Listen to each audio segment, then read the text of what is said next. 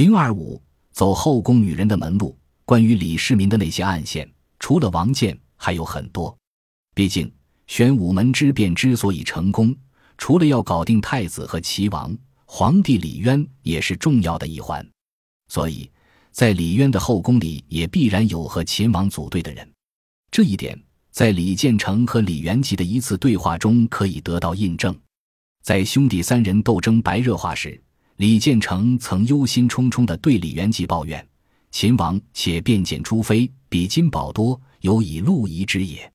吾安得积聚受获？安为之计绝今日？”意思是秦王曾拿金银珠宝贿赂李渊的后宫。这是二人私底下的对话，不存在故意作假，说给旁人听来嫁祸。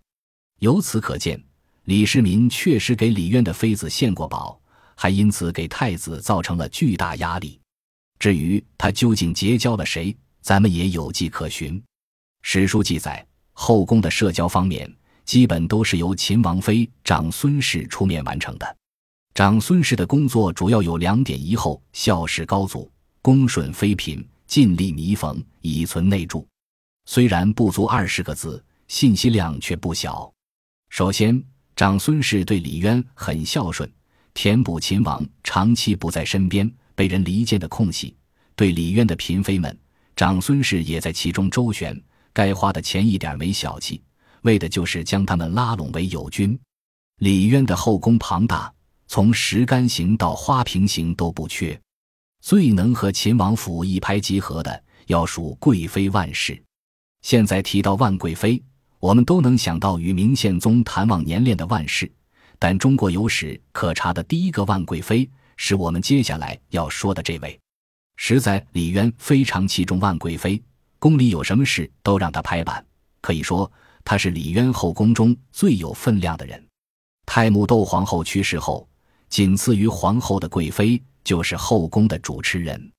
除了贵妃权势大、眼线多，容易成为秦王拉拢的对象，还有一条也让万贵妃不可能站在太子。齐王一系，万贵妃曾有一个孩子李志云，从小就善骑射，书法好，又下得一手好棋，是夫妻俩的小心肝。但李渊刚起兵时，李志云年纪还小，跟随大哥李建成在河东。李建成听说老爹起兵后，怕被隋朝廷抓捕，连忙卷铺盖逃跑，也没多少精力兼顾小弟，没去告知他一声。于是李志云被隋朝廷抓住。不久就被隋朝大将殷世师杀死了。这是万贵妃唯一的儿子，用头皮都可以想到，万贵妃对李建成不可能友好，并且心里应该带着恨。李建成将来正常即位，对他没一点好处。还有一件小事，也可以佐证秦王府与万贵妃早有联盟。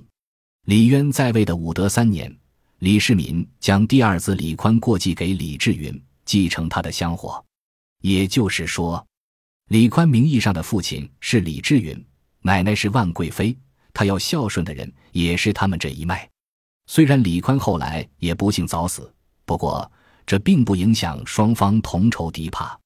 虽然史书上并没有着重叙述李世民曾有结交后宫、探听消息的举措，对这位万贵妃琢磨也不多，但可想而知，在玄武门之变矛盾慢慢递进的前期和中期。局势瞬息万变，李渊的一念就可以掌握每一方的成败。信息是斗争双方最急需的，所以万贵妃这位掌握着最高情报的友军作用，无疑至关重要。每当李元吉怂恿李渊开展什么对秦王不利的隐秘行动时，情报都能及时传回秦王府，让他们做好应对措施。间谍工作如此优秀，除了高层又亲密的万贵妃，还能有谁呢？总之，唐太宗之所以能成为唐太宗，绝不是凭借他的绝地反击，也不仅仅是因为他战功卓绝。